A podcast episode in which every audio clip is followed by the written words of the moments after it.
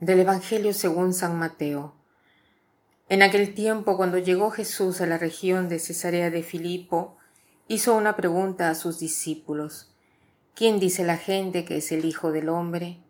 Ellos le respondieron, unos dicen que eres Juan el Bautista, otros que Elías, otros que Jeremías, o alguno de los profetas.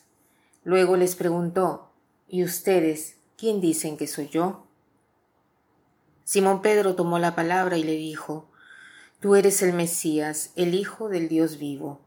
Jesús le dijo entonces, Dichoso tú, Simón, hijo de Juan, porque esto no te lo ha revelado ningún hombre, sino mi Padre que está en los cielos.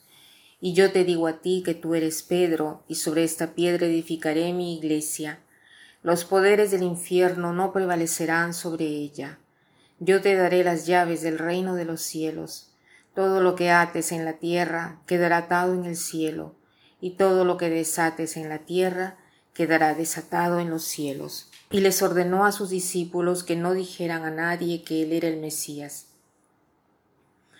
A partir de entonces, cuando Jesús comenzó a anunciar a sus discípulos que tenía que ir a Jerusalén para padecer allí mucho, de parte de los ancianos, de los sumos sacerdotes y de los escribas, que tenía que ser condenado a muerte y resucitar al tercer día.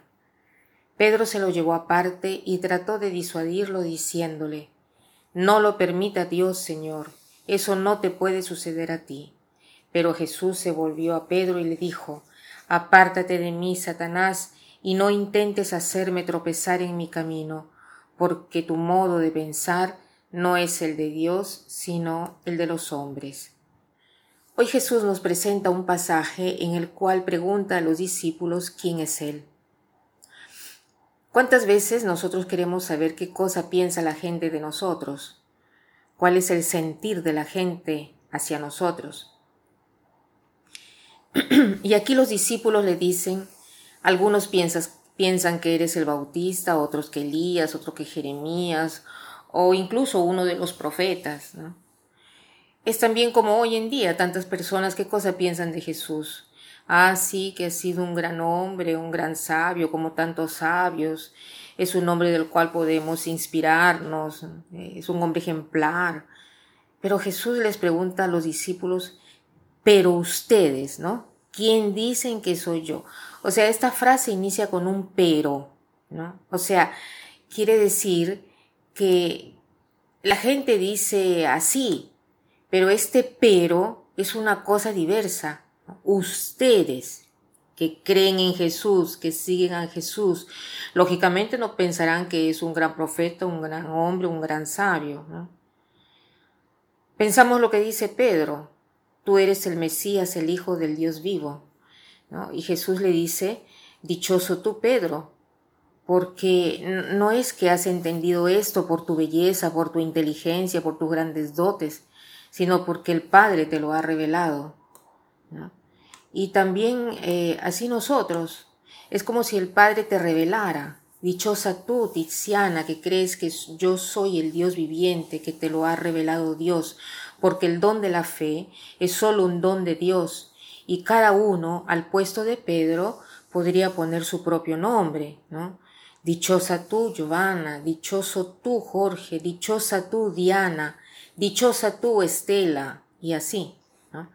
Entonces, eh, el Señor dice a nosotros, ¿no? Dice, feliz o dichoso, dichoso tú, porque sabemos que Dios es el Hijo del Dios viviente. Pero inmediatamente después le dice a Pedro, ¿no? Satanás.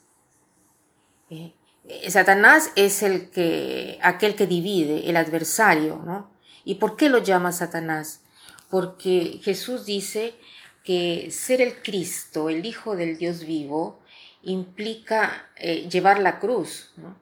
Pedro lo toma aparte porque no, no quiere eh, decir estas cosas delante de los demás y que lo escuche, ¿no? Y le dice, y Jesús le dice, tú eres un escándalo anda, vete de aquí, Satanás, porque no piensas como según Dios, sino según los hombres, ¿no?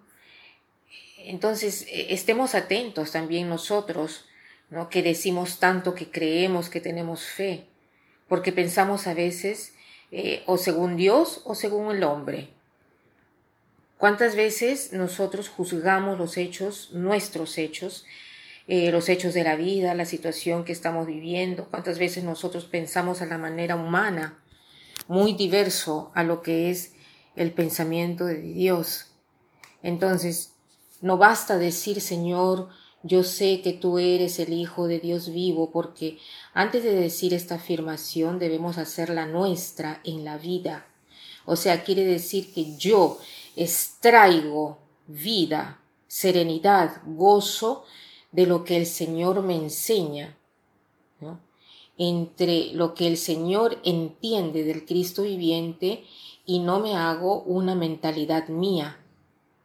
Entonces preguntémonos nosotros, mi fe, ¿toma algo de todos los eventos de mi vida o solo coge el campo de la idea intelectual? Sí, Creo que Dios existe, un Dios, Cristo, Jesús, un gran sabio, un gran hombre, pero mis elecciones las hago en base al modo de pensar de Jesús o no, o al modo mío. ¿Y cómo hago para pensar al modo de Jesús y no al modo mío? Es mío cuando estoy animado por una pasión. Entonces, estoy siguiendo mi criterio cuando estoy animado de la caridad, del amor de Dios, del amor al prójimo, del, del bien, entonces pienso según Dios. Que pasen un buen día.